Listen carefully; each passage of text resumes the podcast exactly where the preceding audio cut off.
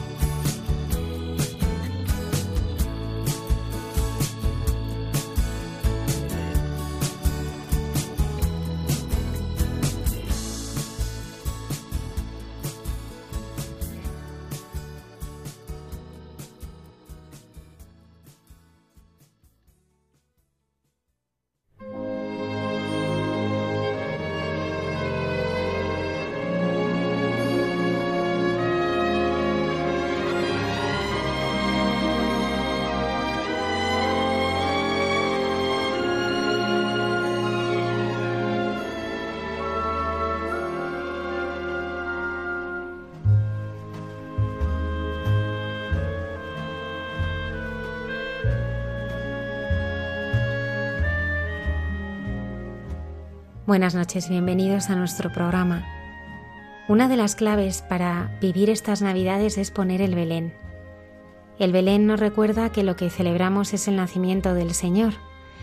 Para ayudarnos a profundizar en esta hermosa tradición, tenemos con nosotros a María Mayo, licenciada en Historia del Arte y artesana en los talleres Mayo Lebrija, que realizan figuras y belenes de fama internacional. Precisamente sobre la preparación de un Belén nos habla la comedia La Primera Navidad. Nos presenta este estreno nuestra colaboradora Lucía González Barandarián, que ha traído este éxito italiano a España. A veces apartamos la mirada, otras los ignoramos, pero cuando les miramos descubrimos corazones que sufren y anhelan son los mendigos que pueblan nuestras calles y ante los que se detiene el Padre Miguel Márquez en Dios nos hace guiños. Cayetana Jairi Johnson en Jesús en su tierra nos continúa ayudando a conocer cómo se vivía el embarazo y el parto en el pueblo judío, deteniéndose en el periodo en que Israel caminó por el desierto hacia la tierra prometida. Aunque ella decía que necesitaba vivir olvidada, desconocida y despreciada, sin embargo, su fama de santidad se ha extendido por el mundo entero. Hoy el Padre Alberto Rollo nos presenta la vida de Santa Maravillas de Jesús en Santos de Andar por Casa. Ni el poder, ni las riquezas, ni las ambiciones pueden llenarnos de paz y de sentido. Estamos en un tiempo propicio para pensar en lo que es la verdadera alegría y esperanza en nuestra vida, como nos recuerdan la hermana Carmen y José Manuel en Entre tú y yo. Saludamos a Antonio Escribano en el control y a Lola Redondo en las redes sociales. Comenzamos.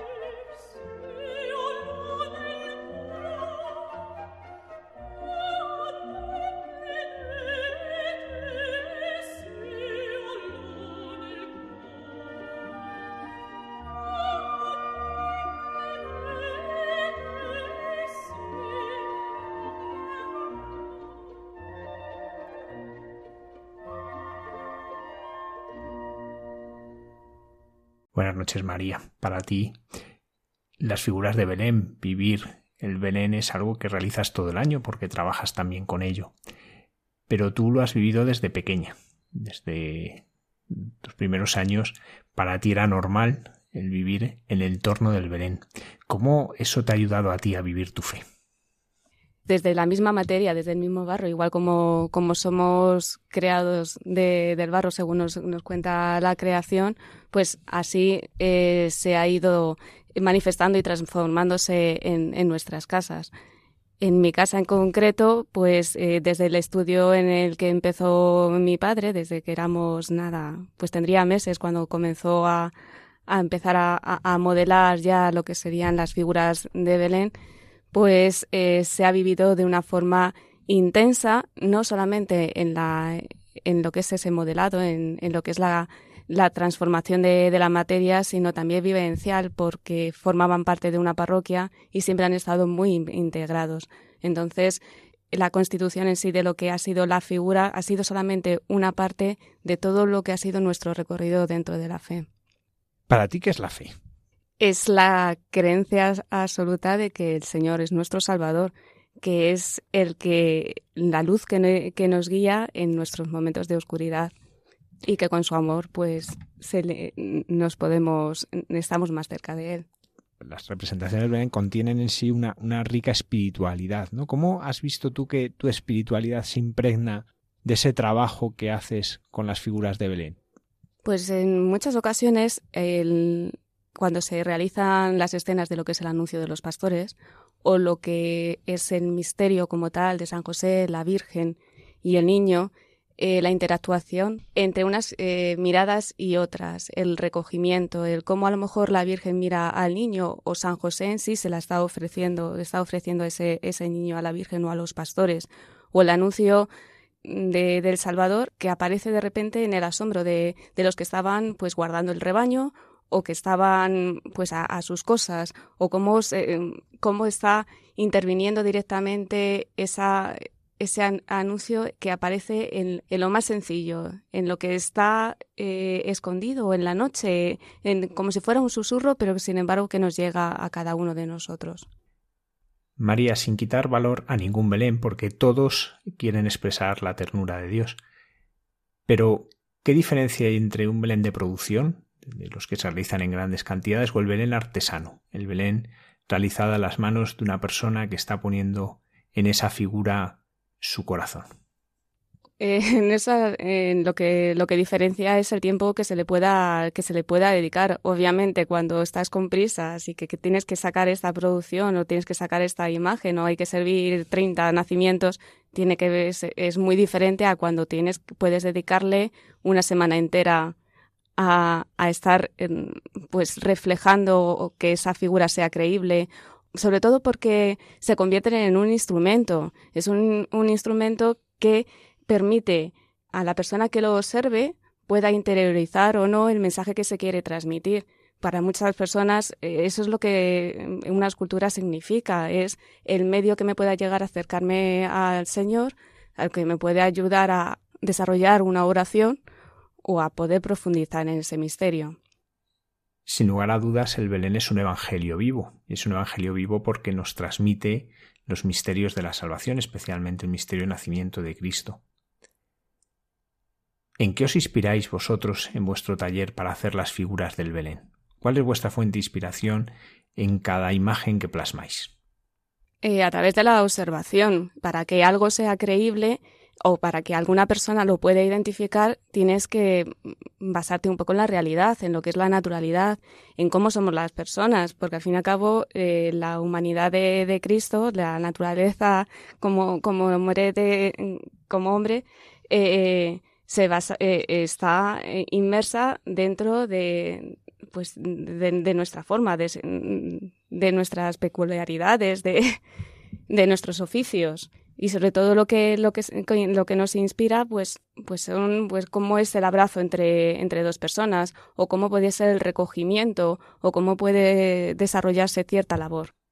Sin lugar a dudas, el Belén nos ayuda a entender la ternura de Dios, de un Dios que se hace hombre por amor a nosotros. Tú, María, ¿cómo buscas expresar esta ternura? ¿Y cómo la vives tú? A ver, ¿cómo lo, cómo lo busco?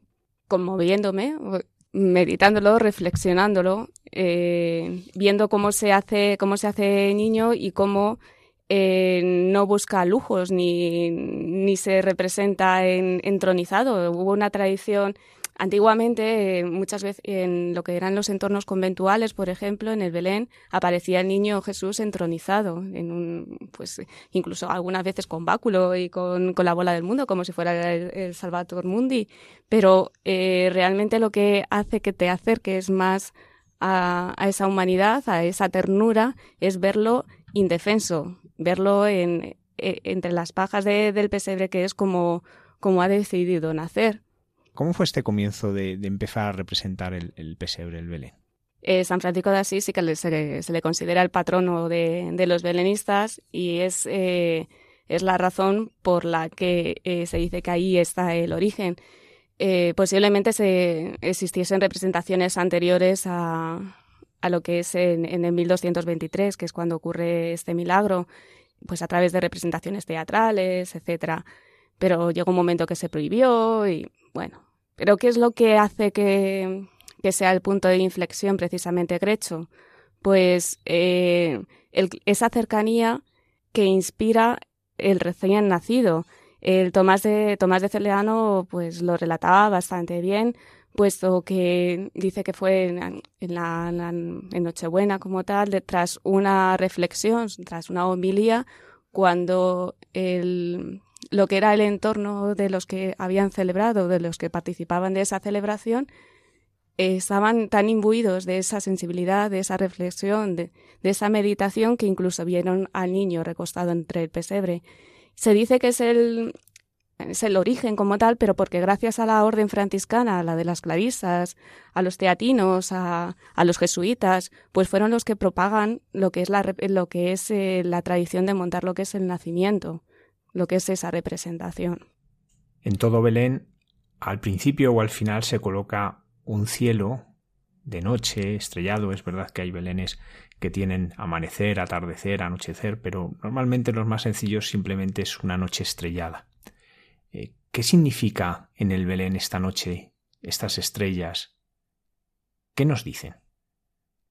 Pues todos pasamos por una noche oscura, no solamente los santos. A lo mejor los que más tenemos referencias son de ellos porque lo han dejado escrito. En la noche está el silencio, está el, eh, la incertidumbre de lo que ocurrirá. Y entonces Jesús nace y es la estrella que nos ilumina, es la estrella que nos va a guiar. Y entonces es como hay que contemplarlo, porque llegado ciertos momentos del año, si no te paras, reflexionas y ves que a, que a pesar de, lo negro que te parece que vaya a ser durante toda la noche o que vayan a ser los días consecutivos o lo que puedas pasar, hayas podido vivir durante ese tiempo, Jesús siempre es la esperanza y es esa luz que te va, que es la promesa del Mesías que es enviado. Esas figuras cobran vida en un paisaje, en un diorama que se ha realizado. ¿Qué, qué te dice ese paisaje? Pues dice mucho de eh, la ciudad en la que se ha, se ha planteado. Eh, hoy en día hemos recuperado mucho lo que es el, modo hebreo, el paisaje hebreo, o por lo menos buscar eh, materiales que no sean conocidos, que sean entrañables, que sean cálidos, como el corcho y el musgo, que es lo que nosotros, por ejemplo, empleamos en nuestros montajes.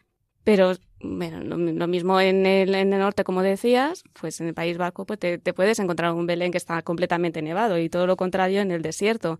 ¿Qué es lo que significa? Pues significa que cada uno o que cada pueblo, que cada ciudad hace suyo el nacimiento del Señor. Es decir, eh, Jesús nace en todos los lugares, en todos los hogares. Y si una persona no ha tenido la ocasión de ir a Tierra Santa, no ha tenido ocasión de ir a otro sitio, ¿qué es lo que va a representar? Pues el entorno que conoce, que es cómo va a introducirse dentro de, de cada vida. Otras de las figuras importantes del Belén son los ángeles. ¿Qué buscas expresar cuando los representas? Pues de la divinidad también del Señor. Vamos a ver, eh, cuando a lo mejor ya es una idea un poco mucho más, bueno, es, teológica, obviamente, eh, es la conexión que tiene, son los mensajeros del Señor y son los que nos está anunciando la venida de, Cristo, pero es que antes ha habido una, una, una revolución entre entre los ángeles, pues porque al final eh, Dios eligió a, un, a que su hijo fuera hombre y no, y no fuera de la corte celestial.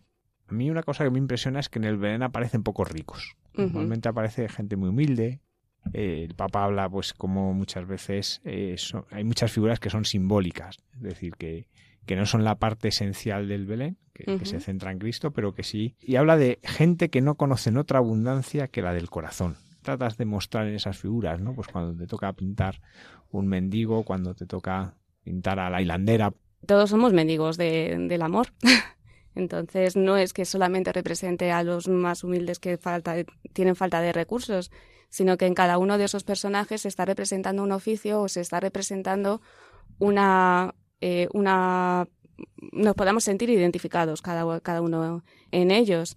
Hemos perdido bastante lo que es el lenguaje simbólico y entonces cada personaje o cada profesión tenía un sentido, pues la lavandera pues nos está anunciando también que pues la limpieza de nuestros pecados. O el molinero por ejemplo pues está preparando el pan esencial para todos. Y cuál va a ser ese pan para más más adelante para nosotros el fundamental el, el eucarístico no entonces, eh, cada personaje sí que tiene su hueco en el Belén, ya no solamente por identificarnos a nosotros, porque Jesús interrumpe nuestras vidas y lo hace dentro de nuestra cotidianidad y de nuestra, de nuestra forma de, eh, de ser o de nuestros hábitos o de nuestros trabajos, pero también tiene detrás un lenguaje que tiene que ser significativo, que tiene que ser simbólico y ese es el que se ha perdido bastante.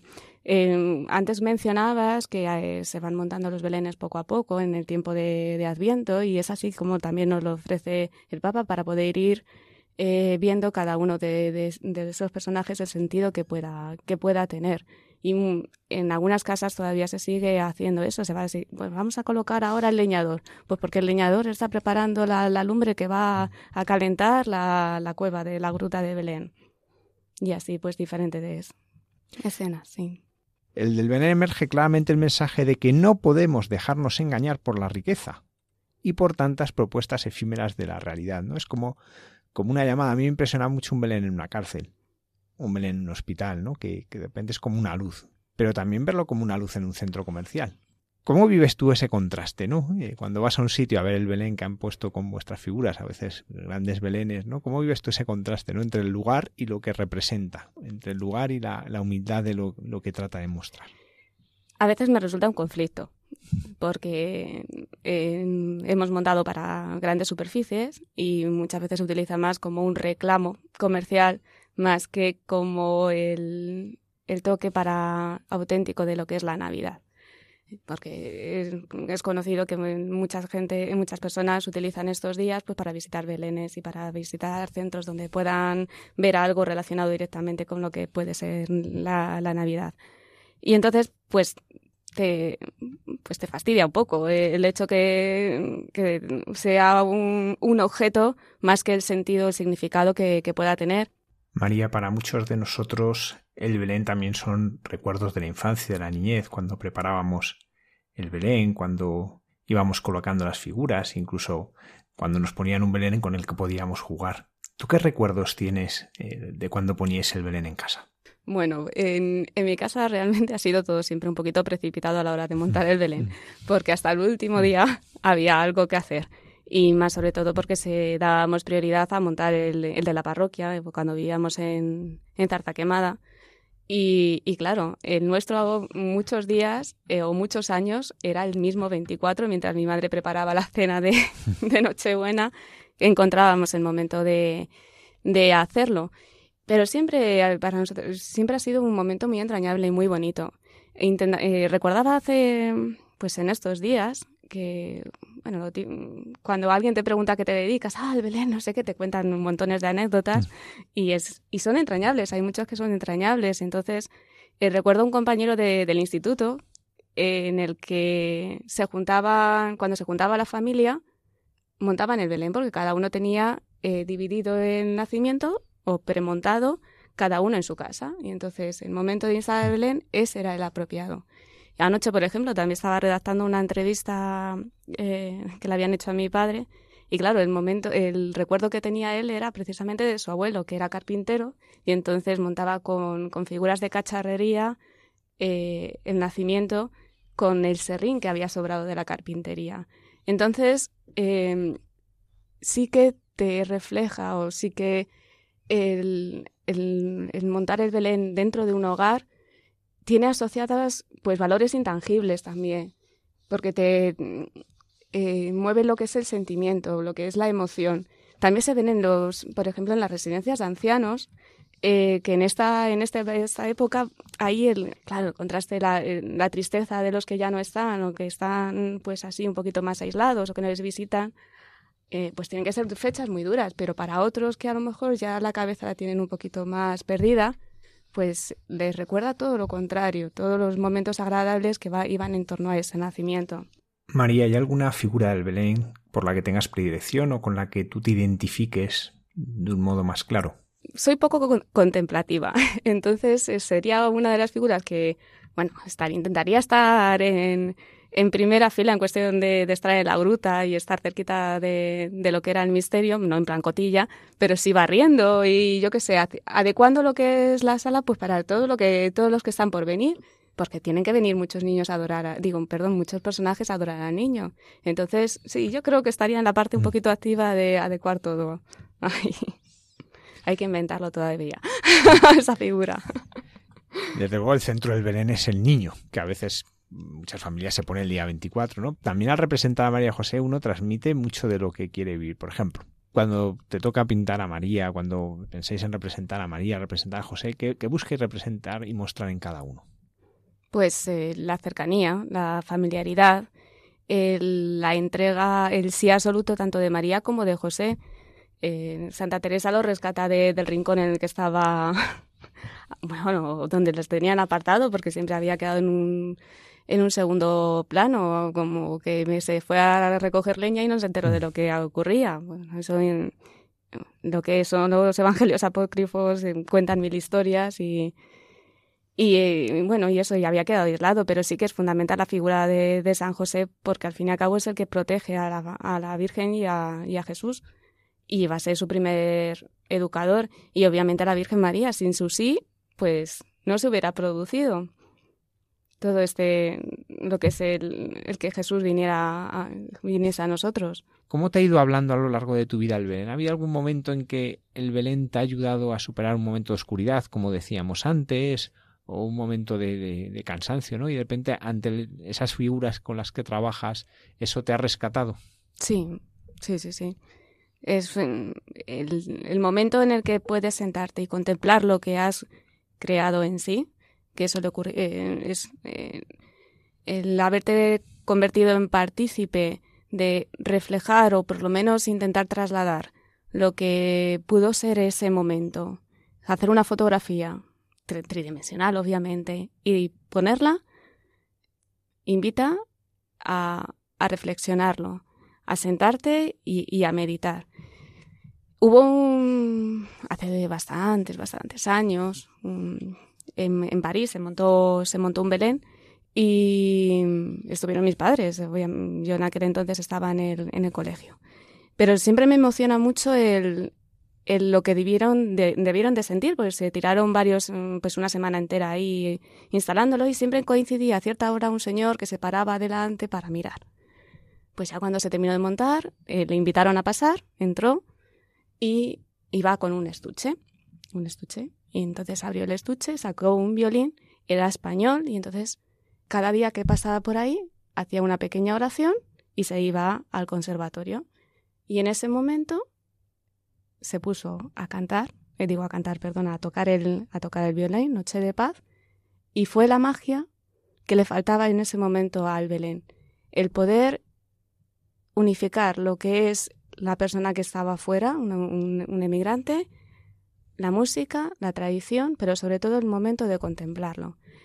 Entonces, sí es un signo, es una imagen, es un recordatorio de aquello que nos trasciende, que está dentro de nuestro ser, pero que también nos invita, nos necesitamos ese chispazo de decir, ay, aquí estabas. Aquí, aquí, este es el, el preciso momento. Acabamos, agotados siempre. En esta época del año siempre estamos agotados ya porque son días de mucho ajetreo. Pero sí es necesario tener ese momento de sentarte, contemplar lo que, lo que has visto y acordarte realmente de que de lo que estás haciendo es por Él. Es el poder transmitir a los demás el mensaje de la venida de Jesús, que ha llegado el Mesías. Y muchas veces nos ocurre que, que si no tenemos a lo mejor la, la misa del gallo, no podemos acudir, es como si te faltara algo, es como si todo nuestro trabajo entonces que es así artificial, solamente es lucrativo, no. Tenemos que pensar y siempre intentamos reflexionar que, que es que a nosotros nos mueve esa fe, nos mueve la fe para transmitir a los demás a través de las imágenes, a través de los belenes, lo que es el nacimiento de Jesús, el Mesías. ¿Qué te han descubierto a ti los niños viendo esas figuras que tú las haces, piensas de una manera, las vives de una manera, de repente escuchas a un niño y dice, te cambia la mirada sobre esa imagen?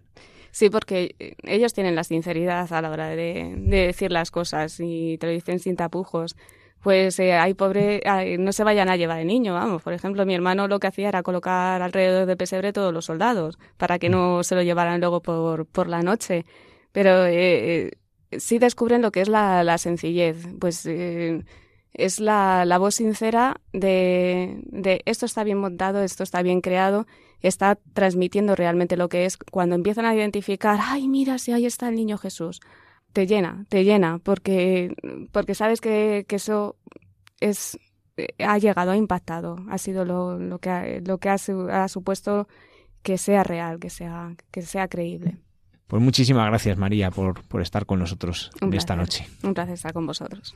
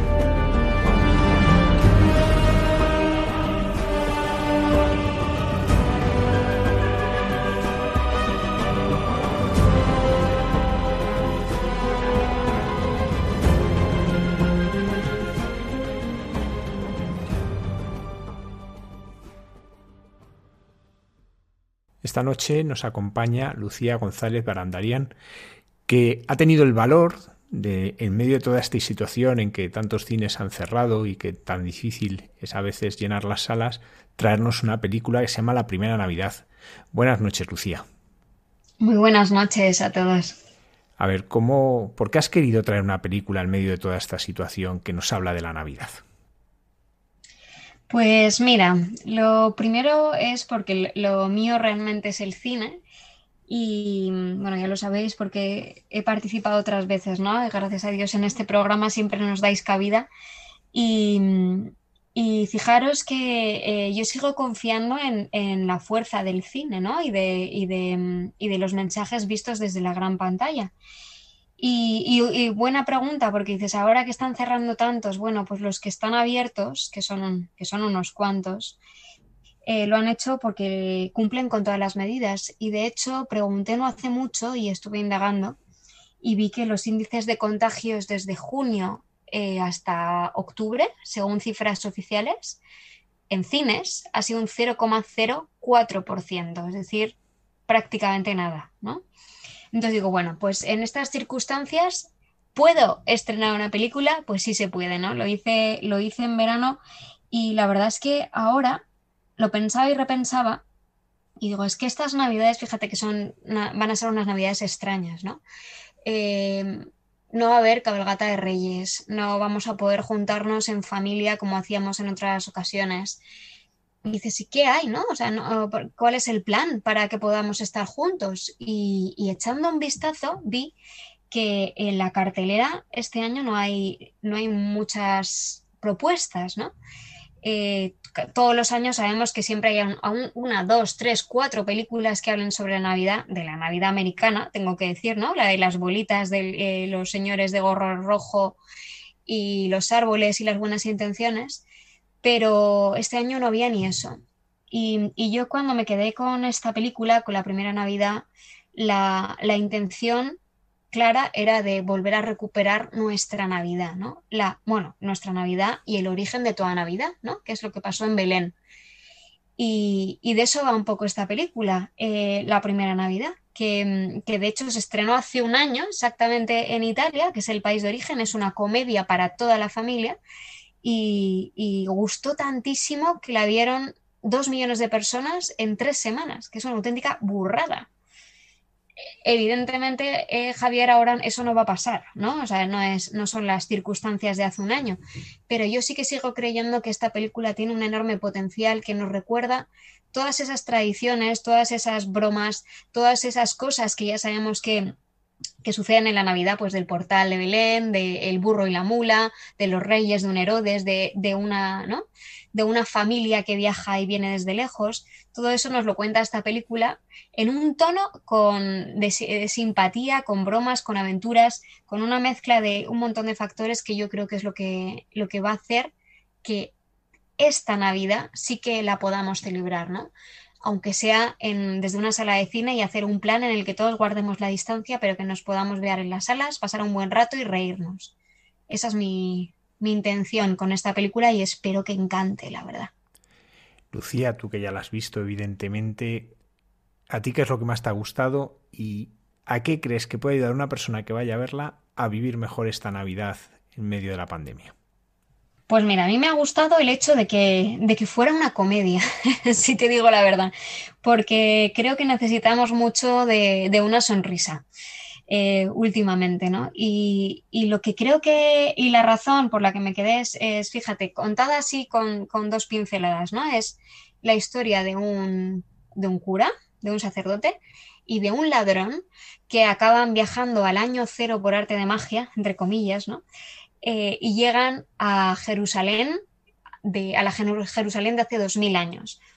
¿Y qué es lo que les pasa ahí? Pues que eh, se encuentran en, mitad de, la primera Navidad haciendo las veces casi de los Reyes Magos, ¿no? Porque Herodes está buscando unos hombres que vienen de lejos y claro, ellos vienen de muy lejos, de dos mil años de, distancia.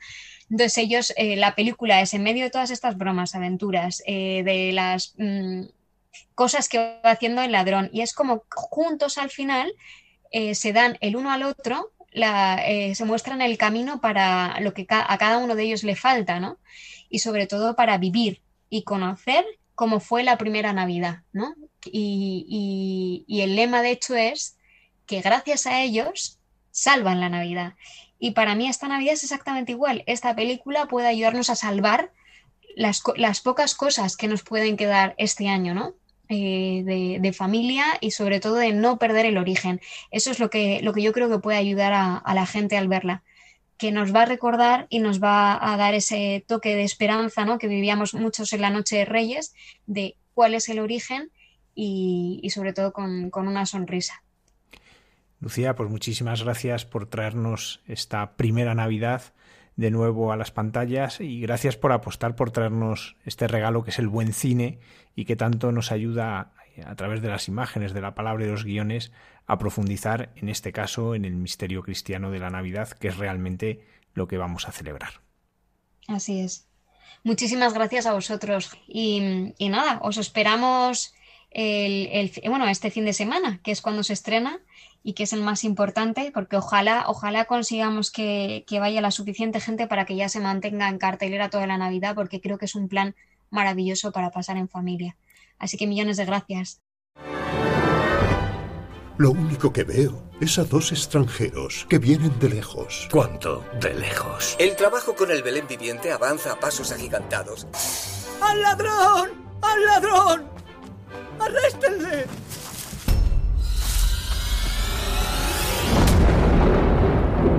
Dónde estamos? En Judea. ¿Pero cómo de grande es el Belén que estás haciendo? ¿Extranjeros que vienen de lejos? De mucho más que lejos. Siento que son unas personas encantadoras. Algo que se ve hasta con un solo ojo. ¡Con ese! Resígnate. Estamos en el año cero, en tiempos de Jesús. Herodes está buscando a dos hombres. Y usted no conocerá a José y a María. Ella está encinta. Pero que en realidad el hijo no es de él. Exacto. ¿Cómo que no es de él? ¡Vamos! Diga, un ¿qué es poco más de catecismo, oiga. Entonces, vayamos a Belén. ¡Tenemos que salvar a Jesús! ¡Mirad ahí! Los que somos revolucionarios no dejamos rastro de lo que hacemos, salvo en la historia. Cuéntame otra vez la historia. Estábamos yo, él y don Pelayo. Está todo, pero aún nos falta el buey. ¿Y de dónde quieres que lo saque? Espero que sea un niño tranquilo. Sí, será un niño bastante tranquilo. Luego sobre los 30 la cosa se complicará. Multiplicar el pan, caminar sobre las aguas. ¡Oh, oh, ¡Feliz Navidad! Let it snow, let it snow, let it snow. 33, la edad de Cristo. ¿De quién?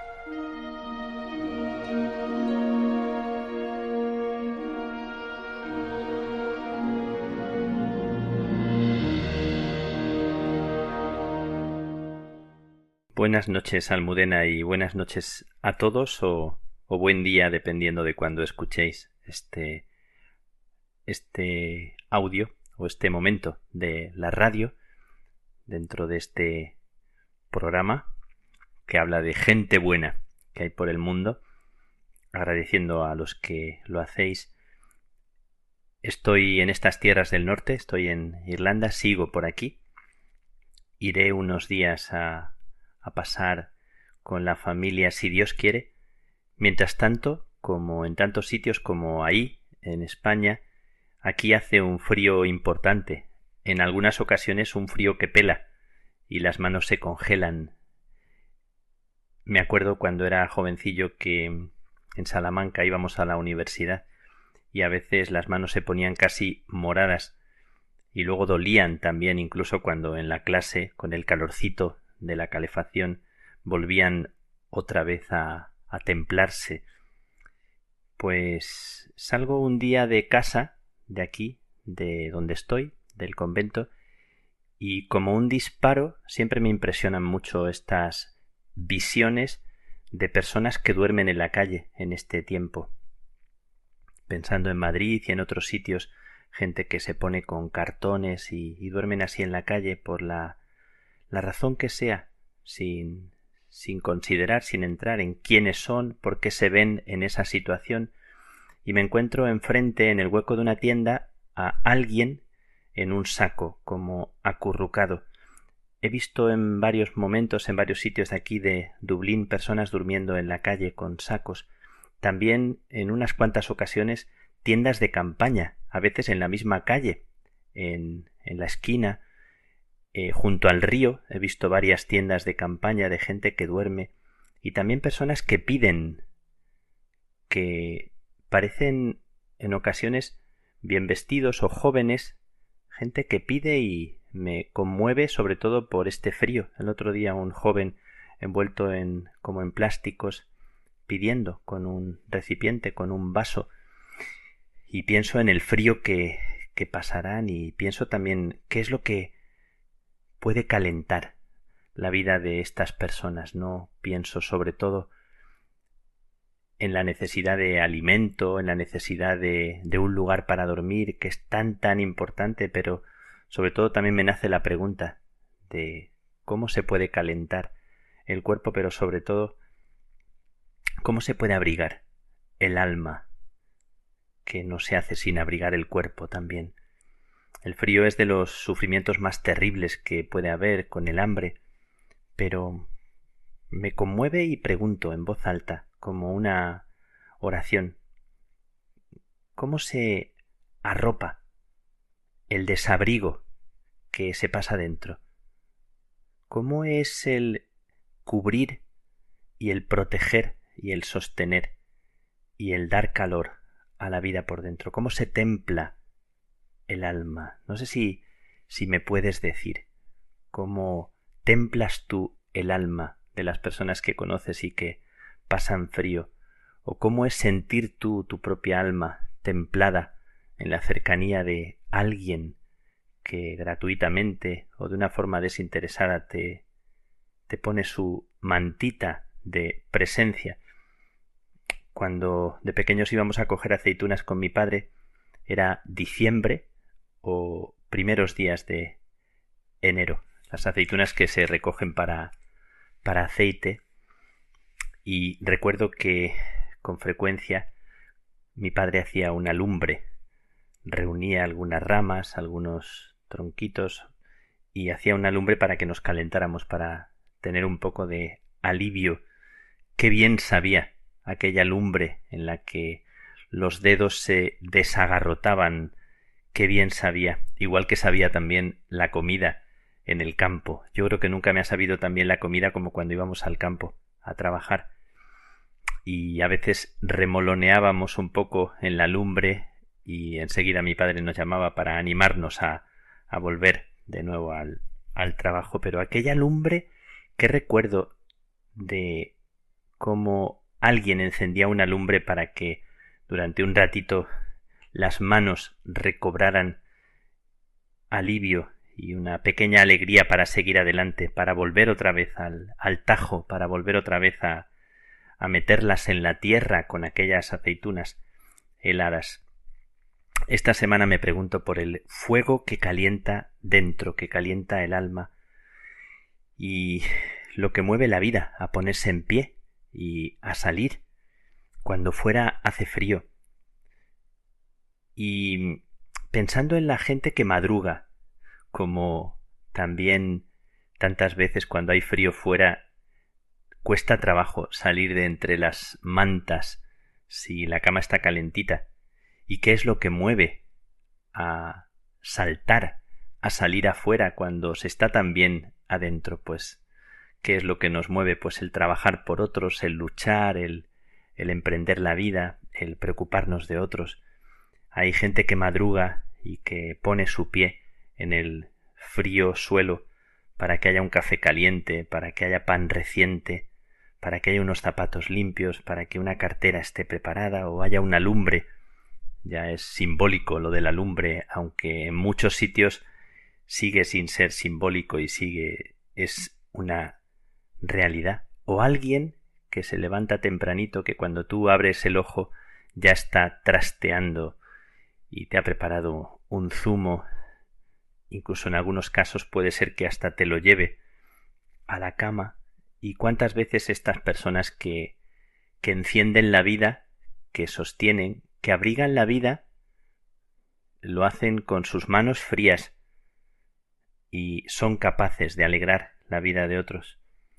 Me acuerdo cuando en el pueblo de pequeñitos con la abuela María nos acostábamos mi hermano y yo, mi hermano Carlos y yo en la misma cama, y la abuela ponía aquellas famosas bolsas de agua caliente que había que apretar bien con el tapón a rosca después de meter el agua hirviendo, recién casi hirviendo calentita y había que poner los pies. Me estoy acordando, no sé si serían muchos días o no, que mi hermano y yo teníamos que poner un pie cada uno en la bolsa, porque no, no cabían los cuatro pies, los cuatro. Y si querías poner el otro pie tenías que darte la vuelta o apañártelas, o cruzar las piernas y calentar el otro pie. Recuerdo aquellas peleas por un trocito más de la bolsa de agua caliente.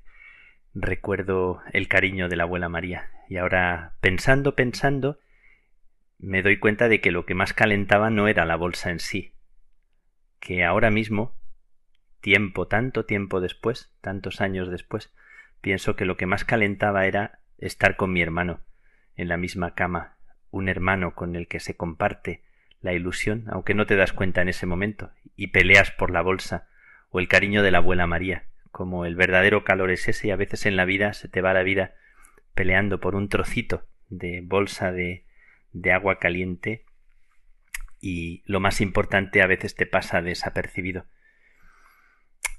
Em, hace muchos años, pensando también en esta idea del calor y del fuego, alguien puso en duda la vida de, de un hermano mío, la fama o le criticó de una forma hiriente, le criticaron y yo sentí que sufrió mucho y yo acerté a decirle una frase que se nos ha quedado grabada a los dos, a mí por decírsela y a él por, por recibirla en aquel momento que creo que fue lumbre, consuelo y, y bolsa de agua caliente.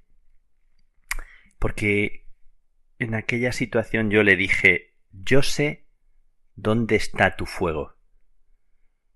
No tengo dudas, yo sé dónde descansa tu alma.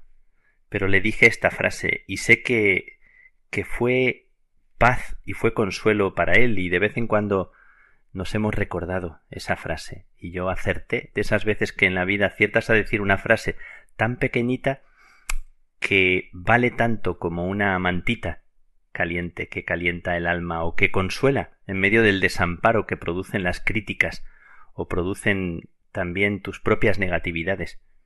Yo sé dónde está tu fuego, hermano, y te lo recordaré.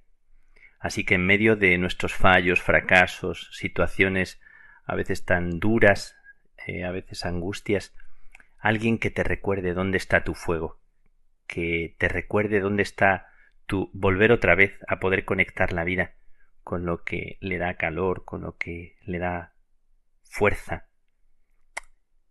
Pues estos días de frío, que son días de frío por fuera, y en muchas ocasiones peor todavía frío por dentro, ¿cómo me encantaría, es como un deseo, aunque suene un poco romántico, pero cómo llevarle una mantita, una bolsa de agua caliente, la bolsa de la abuela María, el fuego de mi padre cuando las aceitunas o el zumo de naranja al despertar a uno de esos mendigos, a una persona de esas que duerme en una tienda de campaña o, o en el rincón de una tienda, cómo, cómo a esos durmientes cuando pensamos en el cuento de la bella durmiente y pensamos que siempre imaginamos un príncipe que va y besa a la bella dormida por el sortilegio, por ¿verdad? por lo que la bruja produjo en ella como un sueño del que sólo la puede librar un amor así, como un beso y pienso cuál es ese beso que puede calentar la vida de uno de esos mendigos y no me refiero ya solo a los mendigos, sino tu propia vida que me estás escuchando, la de cada uno de nosotros. ¿Cuál es ese beso cálido? ¿Cuál es esa mantita que arropa y que calienta por dentro? ¿Cómo podríamos hacer para que nuestro mundo eh, tuviera un poco más de, de ese calor de vida. ¿Qué tengo yo que hacer? ¿Cómo madrugar y con mis manos frías encender esa lumbre? Es una petición, es una súplica que le hago a Dios, porque tantas veces cobarde miro a quien duerme en la calle pero no hago nada. Me gustaría, y le pido a Dios, si quiere desabrigar mi vida para que yo pueda abrigar la de algún otro, si quieres, Señor, cuando pienso en lo que sentían los santos acerca de Dios, que le sentían como fuego, dice Isabel de la Trinidad, o fuego abrasador. Se refiere al Señor, a Jesús, al Espíritu Santo. Y Juan de la Cruz hablaba de la llama, de amor viva. Y Teresa hablaba de la centellica, del verdadero amor de Dios. Qué, qué bonito si queréis leer en sus escritos, en el libro de la vida, la centellica del verdadero amor de Dios que pone en pie la vida. Pues eh, quiero terminar con un beso, un beso cálido, recitando unos versos de Juan de la Cruz, que celebramos estos días su fiesta, el día 14, dentro de poquitos días celebramos su fiesta, recordando a aquel hombre que pasó también mucha hambre y mucho frío por los caminos y que descubrió la llama de amor viva que calienta la vida. ¿Cómo encontrar esa verdadera llama? Es una súplica, es una petición al Señor que hago contigo. La hago para mí, la hago para ti, la hago para las personas que no rezan o para quien quiera que en cualquier esquina del mundo necesita un poco de calor. Y esta es mi bendición y esta es la bendición que pido a Dios para vosotros y para mí. Oh llama de amor viva, que tiernamente hieres de mi alma en el más profundo centro. Pues ya no eres esquiva, acaba ya si quieres, rompe la tela de este dulce encuentro. Oh cauterio suave, oh regalada llaga, oh mano blanda, oh toque delicado, que a vida eterna sabe y toda deuda paga, matando, muerte en vida la has trocado.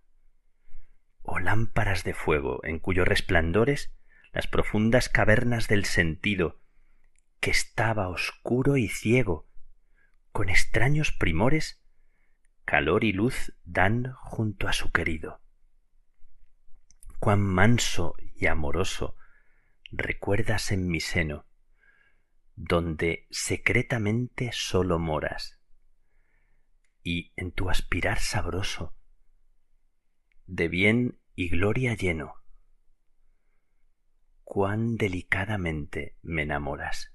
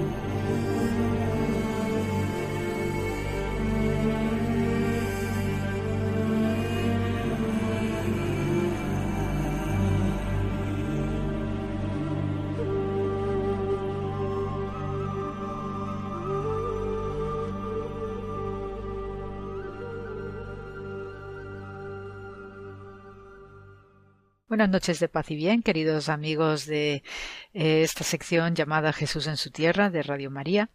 Y eh, puesto que estamos en un mes muy especial en espera de un parto eh, maravilloso, voy a seguiros contando cositas acerca de cómo se vive el mundo de los embarazos y los partos en la cultura judía y las implicaciones profundas que ello tiene también en la exégesis rabínica y me voy a referir en concreto al rol de las mujeres y de las comadronas en la salida de Egipto del pueblo de Israel eh, narrado en la historia del Éxodo. Para empezar, ¿qué entendemos por el rol de la, o el papel de las comadronas en el judaísmo?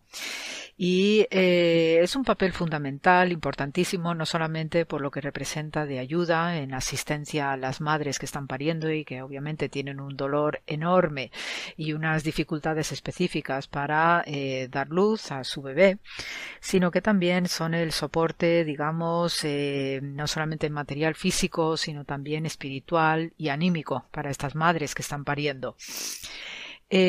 para el pueblo judío, la asistencia de, estas eh, comadronas en los partos de, las, eh, de los bebés de mujeres judías no solamente es el hecho de traer eh, una vida ¿no? maravillosa al mundo, sino que también el papel de las comadronas sirven para traer nueva luz al mundo y en el judaísmo es un renacimiento y la renovación de una nación. En este sentido, eh, hay un hecho muy singular en el relato del Éxodo, en el que se nos narra, eh, especialmente y con nombres y apellidos, la importancia de las mujeres en esta historia de Egipto, en el cual pues tenemos por un lado la mención de Yohebet, ¿no? que es la madre de Moisés y que después se convierte en una madre de leche, ¿no? cuando ya Moisés es rescatado por eh, la hija del faraón. Y después tenemos a Miriam, la hermana de Moisés, que con cuya pandereta pues va cantando según va cruzando en esas aguas que se han abierto en dos. Eh, también tenemos a la esposa de Moisés, a Tséfora, cuyo nombre significa pajarito, pero se menciona especialmente a Shifra, a Puah, a Sherach, Bat Asher, como comadronas que también forma parte de este relato tan singular y tan especial como es la salida de Egipto. En la exégesis rabínica, estas mujeres representan aspectos de eh, lo que es también el Espíritu de Dios desde el punto de vista de la Jochma, la sabiduría, también la Binah, que es el entendimiento, y de la misma raíz de Binah tenemos la palabra hijo, ben en hebreo, porque en el judaísmo los hijos también se construyen desde el seno materno en sabiduría, en valores de misericordia y eh, especialmente con este espíritu tan típico de Israel como es la de ser luz del mundo.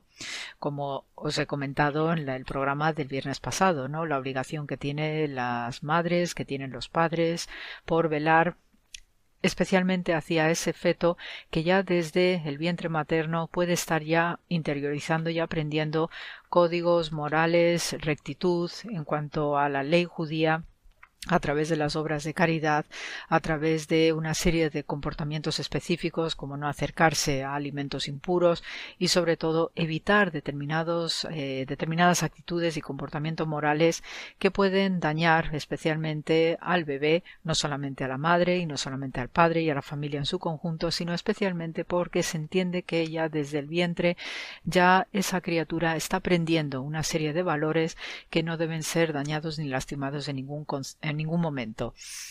Eh, desde el punto de vista de lo que representan estas mujeres y especialmente las comadronas con eh, esta esclavitud que vive el pueblo de Israel en Egipto, tenemos conexiones y simbolismos sumamente profundas e importantes eh, que también podemos ir rastreando a través del relato del Éxodo, ¿no? Se nos dice en un momento determinado, en, este, en este momento egipcio, que el pueblo de Israel pues había crecido mucho, tenían muchísimos hijos y eso era visto como una abominación por los propios egipcios, empezando por el faraón. De hecho, hay una etimología muy curiosa acerca del significado en hebreo de Egipto, eh, que es Mitzrayim, y eh, parece ser que se conecta con una raíz que significa limitación, significa frontera, significa confinamiento.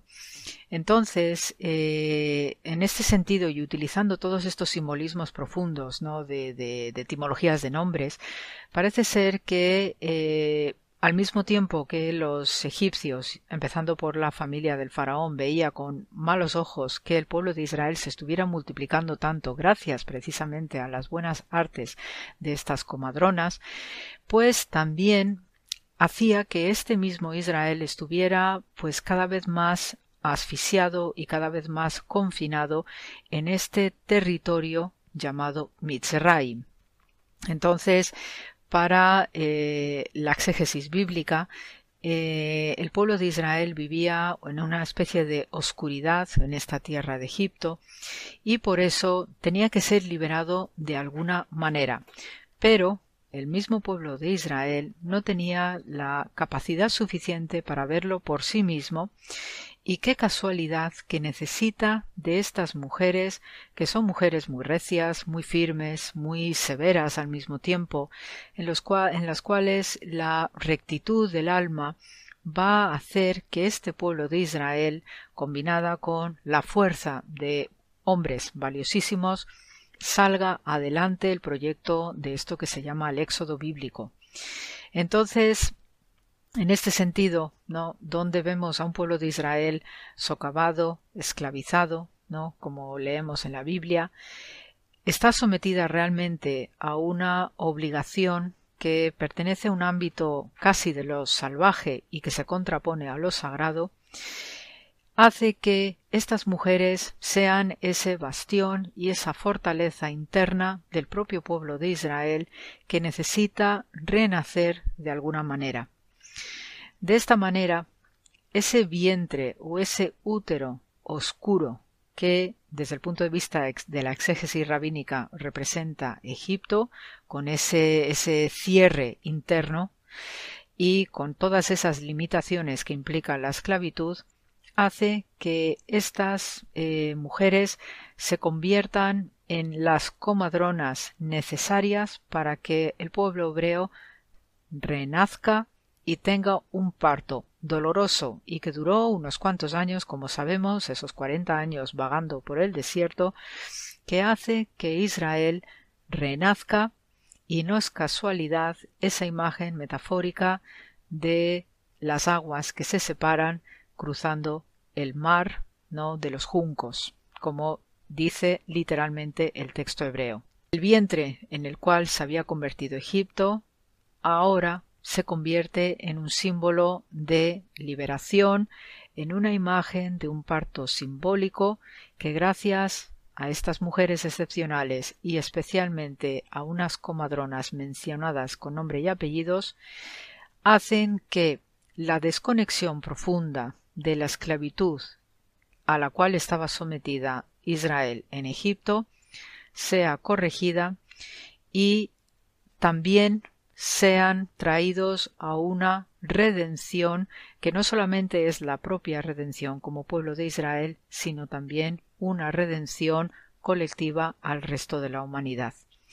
Por eso, el papel simbólico de estas comadronas, que habitualmente traen al mundo diversas criaturas, se van a convertir en un nacimiento colectivo de un pueblo que se considera cuerpo físico de Dios, iluminándose cada vez más en un proyecto que va a culminar en la revelación del Sinaí para ser ese aspecto de parto colectivo en el cual Israel nos dará algo tan maravilloso como un pueblo de una cultura y de una sabiduría ancestral, con unos mandamientos, gracias a estas mujeres excepcionales que supieron estar por encima de todas estas limitaciones, de estos aspectos de oscuridad en los cuales la sabiduría y el entendimiento y el conocimiento brillaban por su ausencia, pero ellas supieron,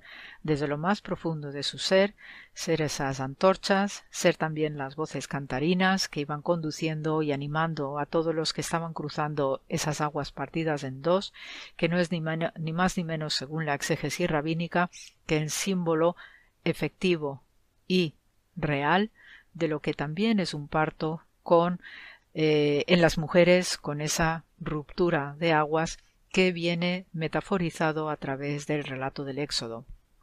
Por eso insisto, no es casualidad que se mencione a estas comadronas Shifra y Pua porque no solamente están asistiendo como comadronas cotidianas a los nacimientos de todos esos hebreos que repoblaron y que intensificaron la demografía en Egipto, sino que también trajeron el nacimiento de la redención y supieron estar a la altura para acelerar ese proceso de la salida de Egipto.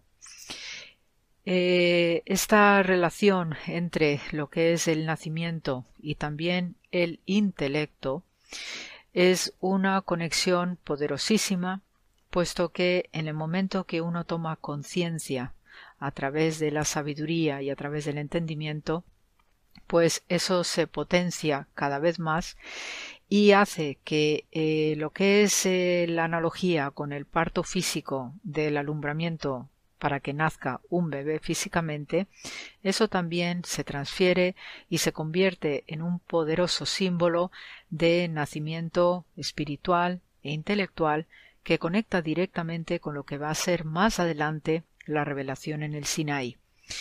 De hecho, la revelación del Sinaí es otro de estos partos magníficos que se interpreta como eh, un regalo de Dios hecho a través de la Torah y sin el concurso de estas comadronas formidables, incluyendo la hermana de Moisés Miriam, incluyendo la esposa de Moisés Séfora, no habría tenido lugar y este es el acontecimiento prodigioso que va a conducir a que este pueblo, a pesar después de la dureza de lo que fueron esos cuarenta años en el desierto, con sus apostasías a través de este becerro de oro, no deja de ser que eh, ilumina cada vez más el texto bíblico, ilumina las fechas en las que estamos viviendo y estas tradiciones no son ajenas a lo que representa la imagen de dar a luz en toda madre judía. Lo mismo que de la mano de estas comadronas y de estas otras grandes mujeres mencionadas expresamente en la Biblia, es el mismo papel que realizan las mujeres en Israel, estas madres judías que con cada hijo que traen al mundo no solamente es que traen un hijo físico, personal para esa familia, sino que son conscientes de que también están redimiendo a la humanidad entera.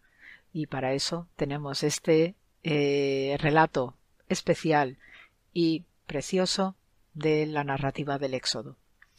Así que amigos, este es uno de los aspectos y de tantas cositas que os quiero contar este mes a propósito de embarazos, nacimientos, para acercarnos y comprender cómo vivía María, la Madre de Jesús, y con San José, esta experiencia tan única y tan especial en su aspecto de maternidad y conectando con todo este simbolismo profundo que sigue siendo altamente relevante y significativo entre los judíos hoy. Así que terminamos esta noche y la semana que viene os seguiré contando más cositas. Un abrazo muy grande y saludo cordial y muy fraternal de paz y bien a todos y hasta la semana que viene, con muchísimas bendiciones.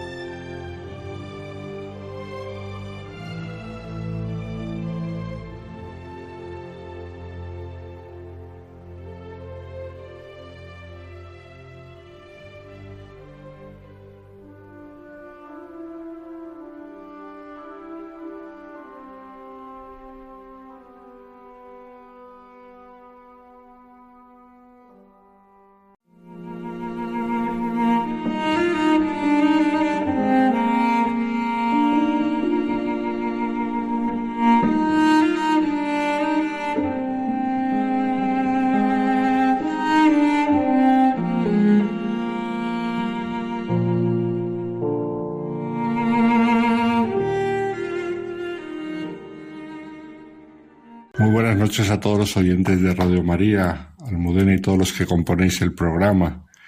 La semana pasada hablábamos de la santidad en el Cerro de los Ángeles y comenzábamos hablando del supremo testimonio de santidad que es el martirio y cómo también en el Cerro de los Ángeles tenemos algún ejemplo de martirio.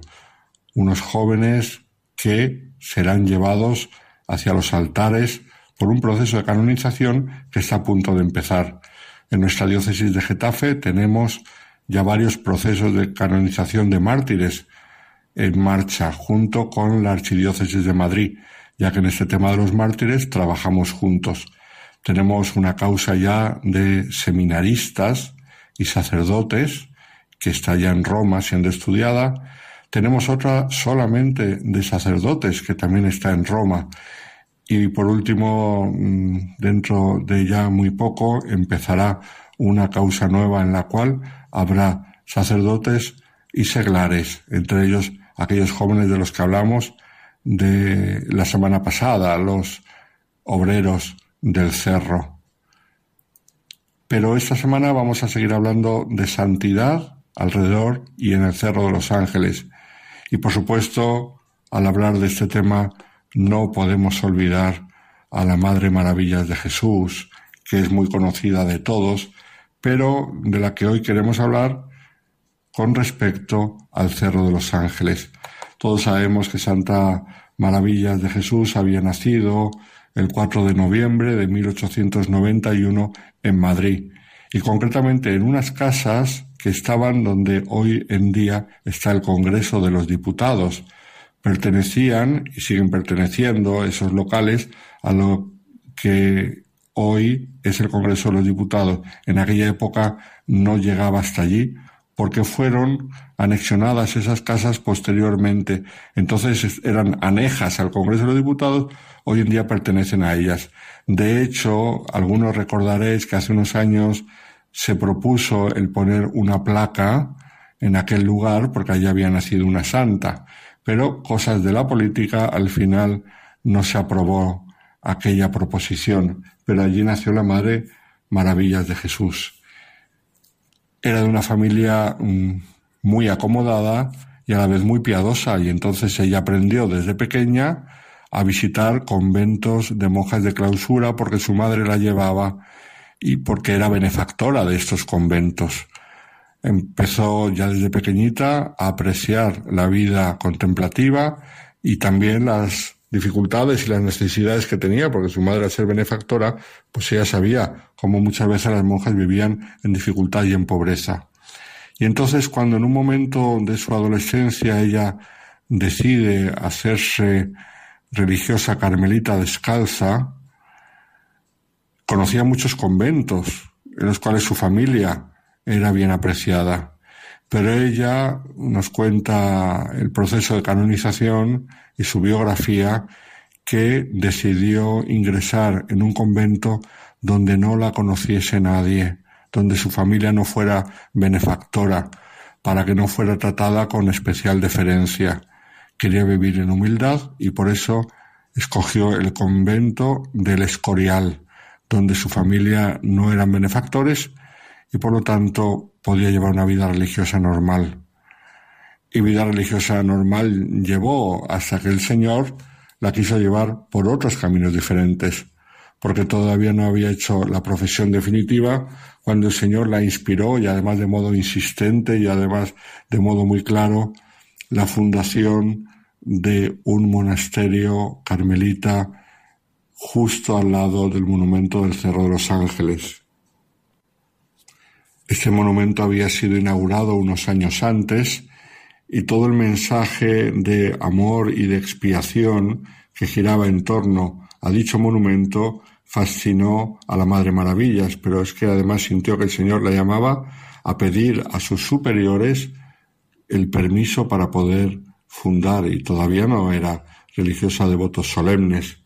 Fue en el año 1923 cuando vio claramente que el Señor le llamaba a esa fundación, junto al monumento levantado en el centro geográfico de España, y fue el obispo de Madrid Alcalá Monseñor Leopoldo Hijo y Garay, el que acogió con entusiasmo esa idea y en 1924 le dio permiso para instalarse provisionalmente en una casa de Getafe para atender desde allí la edificación del convento. Y entonces tenía que hacer la profesión solemne, que no la había hecho.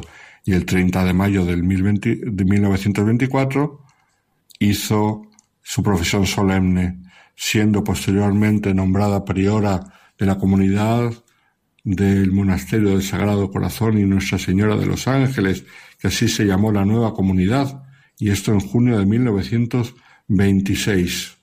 Unos meses después, el 31 de octubre del mismo año 26, fue inaugurado el monasterio que nosotros conocemos hoy en día, aunque mm, ha sufrido muchas vicisitudes históricas, como podemos imaginar, ya que cinco años después estalla la persecución religiosa al comenzar la Segunda República, estamos en el 1961 y todavía no habían llegado ningún tipo de maniobras persecutorias al Cerro de los Ángeles, pero sí que llegaban noticias de quemas de conventos, de leyes anticlericales, y esto le hacía sufrir mucho a la Madre Maravillas, la cual leemos que pasaba muchas noches y muchas horas orando desde su Carmelo, contemplando el monumento del Sagrado Corazón de Jesús y este sufrimiento por lo que podía pasar, las posibles eh, profanaciones del monumento, le llevó a escribir una carta al Papa Pío XI para que le diese permiso para salir con su comunidad, incluso exponiendo sus vidas, si llegara el momento de defender la imagen del corazón de Jesús en caso de que fuera a ser profanada. Pues gran inocencia la de estas religiosas, cómo podían ellas defender la imagen del corazón de Jesús si venían pues milicianos, autoridades las que fueran con armas, ellas no podían hacer nada. Y sin embargo, esta carta emocionó mucho al Papa Pío XI, que le respondió de la siguiente manera. Mi muy reverenda y amadísima Madre Priora, he leído con profunda emoción y paternal orgullo su carta y su generosa propuesta, y he dado gracias a Dios por tener semejantes hijas. Ciertamente un país que puede contar con tan generosa entrega podrá pasar por horas muy oscuras, pero no perecerá jamás. Así pues, si las circunstancias son tales que exigen la ejecución de su generosa propuesta, tiene el permiso y la bendición del representante de nuestro Señor sobre la tierra. Pasaron los años, pasaron concretamente cinco años de república y hasta el año 1936, que como sabemos el 18 de julio, al estallar la guerra civil, entonces empieza de modo cruento y descarado y parecía infrenable en el campo republicano la persecución religiosa. Esta persecución que lleva a asesinar a los obreros del cerro, estos jóvenes que simplemente fueron acusados porque se les vio haciendo la señal de la cruz en el desayuno y porque se les tomó por frailes disfrazados, que por eso fue por lo que se les mató. Pero antes, un par de días antes, llevó a que las monjas carmelitas tuviesen que dejar el Cerro de los Ángeles. Llegaron los milicianos, estamos en el 22 de julio de 1936, a desalojar el convento. Pero primero, por supuesto, como no, como hacían siempre, registraron todo el convento en búsqueda de armas. Era una manía que tenían, una leyenda negra, que los frailes y las monjas ocultaban armas en los conventos para ayudar a los que se habían sublevado.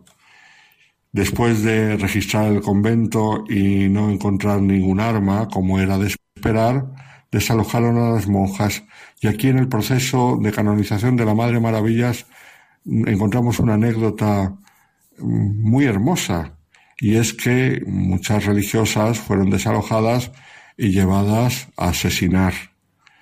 Y sin embargo, en el caso de la Madre Maravillas, leemos en el proceso de canonización que el miliciano que estaba al mando de la tropa que fueron allí a registrar y a llevárselas, quedó tan impresionado de la personalidad de la Madre Maravillas que no solamente no se las llevaron a ejecutar, sino que las protegió. Porque cuando estaban siendo desalojadas, llegó una camioneta llena de gente que se pusieron a gritar, a gritarles, fuera, fuera las hermanas, acabad con ellas. Fijaos qué curioso. Y aquello parecía que iba a ser como el famoso diálogo de Carmelitas que todos conocemos de Georges Bernanos, que nos habla de aquellas carmelitas de las afueras de París, de cómo las llevaron a ejecutar. Pero no fue ese el caso, sino todo lo contrario. Este miliciano se encargó de ponerlas a buen recaudo en Madrid y las protegió. Y no es que fuera conocido de ella, no las conocía de nada, pero se quedó muy impresionado por la personalidad de la Madre Maravillas. La Madre Maravillas que después de la guerra consiguió volver al Cerro de los Ángeles, a su querido cerro y a recomenzar la comunidad. Y desde el cerro una fecundidad grandísima, porque desde ahí empezaron sus fundaciones, que sabemos que no solamente fueron por distintas partes de la geografía de España, sino que hasta en la India mandó religiosas hacer una fundación. La Madre Maravillas que años después, en, el año 1975, fallecerá, pero no en el Cerro de los Ángeles, sino cerca, en la Aldehuela, que pertenece a la parroquia de Perales del Río, que como sabemos está en las faldas de el Cerro de los Ángeles. Después de dar vueltas por España, con las distintas fundaciones, el Señor la quiso traer de vuelta, no al mismo cerro, sino en las faldas del cerro, y allí pasar sus últimos años eh, en la madurez espiritual, en el sufrimiento de sus enfermedades, y allí cerca del año 75, pero un poquito antes, unos días antes, el 11 de diciembre de 1974, entregó su alma al Señor una mujer a la cual la devoción al corazón de Jesús le cambió la vida, ya siendo religiosa, marcó toda su existencia y la gran fecundidad que tuvo para el bien de la Iglesia. Muy buenas noches a todos los oyentes de Radio María.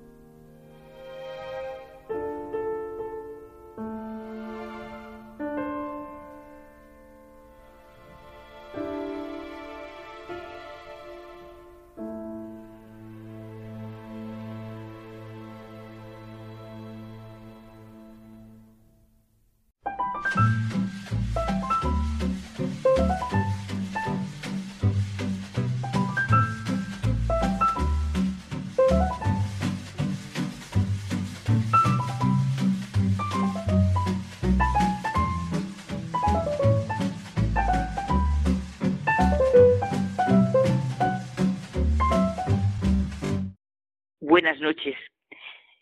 Continuamos en el programa de Hay mucha gente buena y ya nos llegan estos momentos de diálogo entre tú y yo, ¿verdad, José Manuel? Y pues claro, estamos con el Belén, como se acaba de ver, en Hay mucha gente buena, y es que estamos en un tiempo pues muy apto para pensar en lo que es la verdadera alegría y esperanza en nuestra vida. No nos dan paz para nada las falsas alegrías, el lujo desenfrenado, la ambición de poder, la seducción de las riquezas, que nos dice Jesús tanto en el Evangelio y nos transmite constantemente en sus cartas San Pablo. es que todo eso que tú estabas diciendo lo que produce realmente es la ceguera de la mente del corazón. Claro, es que tú y yo estábamos sobre este tema porque pensamos y hemos hablado mucho de cuál es el verdadero lujo en nuestra vida. Y vamos a pensar en esto ante la luz que nos dan tres grandes testigos del asiento. María, diciendo, he aquí la esclava del Señor, proclamando el Magnífica, y diciendo a toda la humanidad, haced lo que los diga. Juan Bautista, señalándonos, como nos dijo Benedicto XVI, con profunda humildad a Jesús, el verdadero enviado de Dios, y poniéndose a un lado para que Cristo pueda crecer, ser escuchado y seguido. Y también, que le gusta muchísimo a Almudena, y está cada día recordándolo, Isaías, ¿Cómo conforta leer ahora diariamente a Isaías? Es que nos hace sentir que llega la gloria de Dios, la verdadera riqueza para nuestra vida, la auténtica abundancia. Todo se convertirá en vergel, será aniquilado el mal, se oirán las palabras, y dice tal cual, ¿eh? del maestro, que muestra el camino. Es impresionante enjugará las lágrimas de todos y se dirá, aquí está nuestro Dios, de quien esperábamos que nos salvara. Celebremos y gocemos con su salvación. Bueno, Carmen, y retomando cuál es el verdadero lujo en nuestra vida, corrientemente hablamos de lujo en el sentido de exceso o en la abundancia que supera los medios normales, pero no vamos a emplear la palabra de ninguna manera en este sentido superficial que te acabo de decir. Pensemos en el lujo en otro sentido. Pensemos en el lujo, en lo que tendría que ser el verdadero lujo en nuestra vida. Por ejemplo, el lujo que supone la gente buena, el lujo de unos buenos padres, el lujo de unos buenos hijos, de unos buenos amigos. Claro. ¿no? En el lujo que es nuestra vida, hacer en nuestra vida, pues verdaderamente lo que hicieron los tres testigos, hacer de la fe nuestra entereza, saber ser hijos del amor de Dios que nos da. Estamos en Adviento y como decíamos, es todo riqueza de alegría, de esperanza, de paz. Tenemos diariamente en la palabra de Dios y con la luz del Espíritu Santo a través de María, es que no, no nos cansamos de sentir esos tres testigos, de Juan Bautista, de Isaías, tenemos pero una riqueza y una abundancia. Y es lo que tú dices, nosotros queremos hablar del lujo en el sentido más rico y pleno que se puede dar. El lujo de ser redimidos y amados por Dios. En el lujo de vivir de poder hacer de la fe nuestra entereza en el momento diario como moneda para la vida eterna, según el Evangelio. El Papa Francisco nos ha invitado a hacer que la resurrección de Cristo irradie en la vida diaria, no como un maquillaje, sino partiendo de un corazón inmerso en la fuente de esta alegría. Aprovechar para vivir con todo lujo de detalles desde nuestra capacidad de pensar, razonar, sentir, ver, escuchar, acariciar, saborear, admirar el por qué Dios nos ha creado, nos ama y nos ha constituido en hijos suyos y herederos de su gloria, sentir su presencia a pesar de todo lo que pueda suceder y de todo lo que nos pueda costar, creer que su poder y su amor es siempre más grande que todo. Es que, Carmen, eh, te voy a hacer una pregunta. ¿Somos conscientes de todo lo que tenemos a nuestro alcance para vivir? ¿Dónde están nuestros talentos? Yo creo que esas dos preguntas son las que nos vamos a guardar y a sentir para, para lo que nos queda de Adviento. Es verdad, pensando en las tres figuras que hemos citado. Al que tiene se le dará una medida bien colmada y se recibe en esta vida el ciento por uno. Vivir la vida con lujo de detalles es vivirla permitiendo sencillamente que todas las experiencias me sirvan para crecer, para aprender, sintiéndonos ante la mirada de un Dios que se hace niño, que se encarna en el Espíritu de Cristo. Conseguir que alguien se sienta bien, confíe, se alegre de que estemos a su lado, ser capaces de pensar en lo que puede alegrar al que necesita de cariño y atención. Es que nada de lo que hacemos a favor de alguien es inútil. Lo que sembramos, también, Carmen, es importante esto, ¿no? Lo que sembramos, eso recogemos. La vida es rica. Eh, eh, si, vives, eh, si pretendes vivir con el lujo de detalles que estamos hablando, la vida se transforma siempre en, en, una vida, digamos que hasta gozosa. Claro, una porque la vida realmente es vivir, vivir con, con eso que acabamos de decir. Claro, porque unas veces eran cosas muy sencillas, como descubrir lo que en este momento necesita una persona, o ver cómo cada obstáculo mejora la vida, o saber poner al mal tiempo buena cara, saber disfrutar de la cantidad de cosas que están a nuestro alcance con solo abrir los ojos. Desde San Agustín se entiende muy bien lo que tú también vienes diciendo pero aplicaba, si tienes miedo a la muerte, ama la vida, en lo que concretamente estás viviendo. Una amiga, que es profesora, nos invitaba un día a hacer de la vida una obra de arte. Oye, es una idea que es maravillosa, si la convertimos en realidad. La riqueza de la vida está en los pequeños detalles que nunca se olvidan. Es pues como una pintura en la que cada una de las pinceladas hace el cuadro.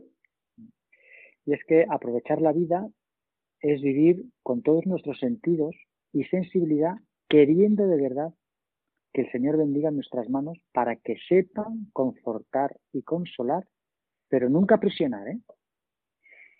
Eso, eso, nunca prisionar.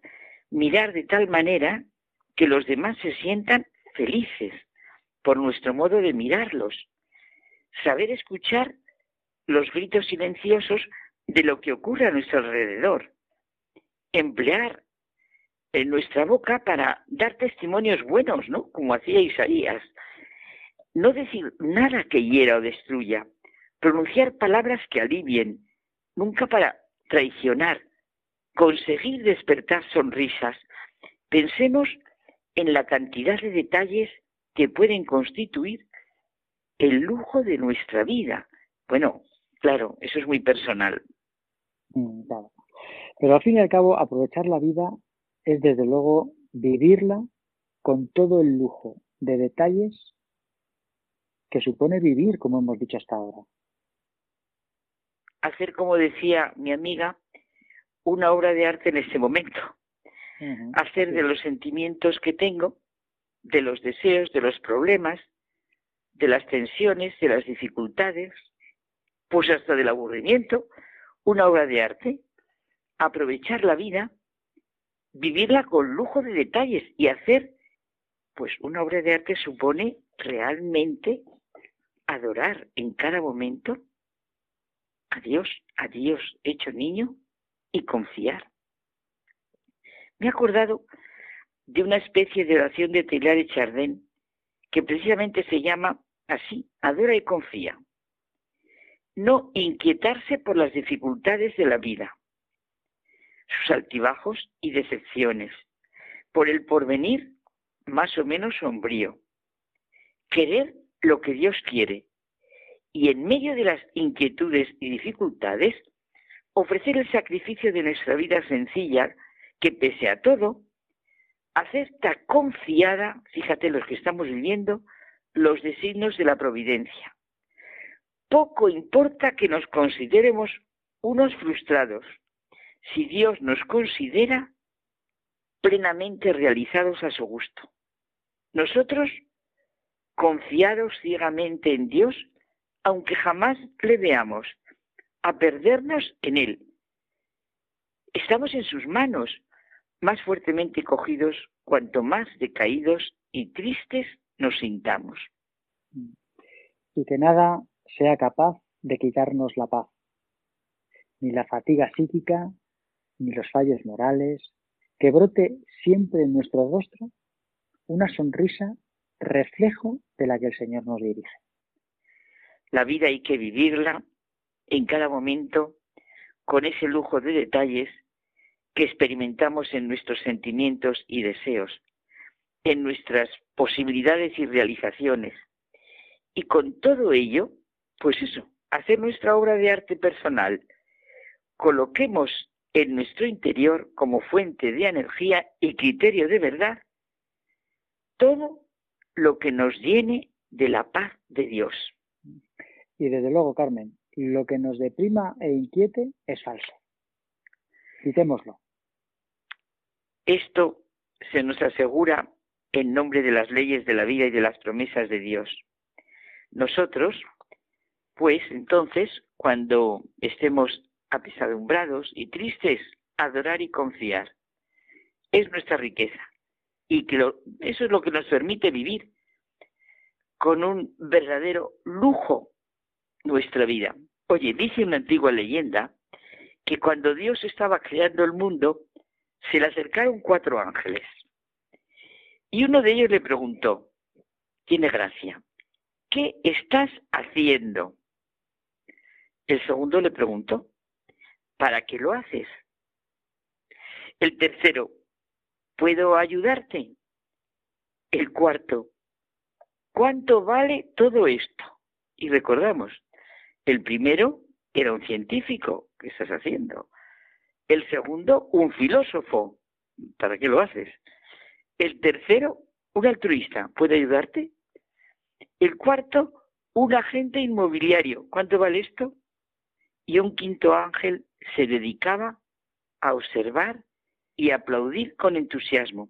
Era un místico. Pues nosotros podemos ponernos con el quinto ángel, pero también un poco con cada uno de los otros cuatro. Y veremos la vida con todo un lujo de detalles.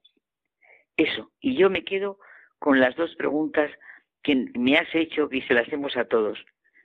¿Somos conscientes de todo lo que tenemos a nuestro alcance para vivir con ese lujo de detalles? ¿Y dónde están nuestros talentos? ¿Dónde los ponemos? Pues buenas noches, ¿verdad? Hasta la semana que viene. Hasta la semana que viene. Buenas noches. Feliz Adviento. Buenas noches.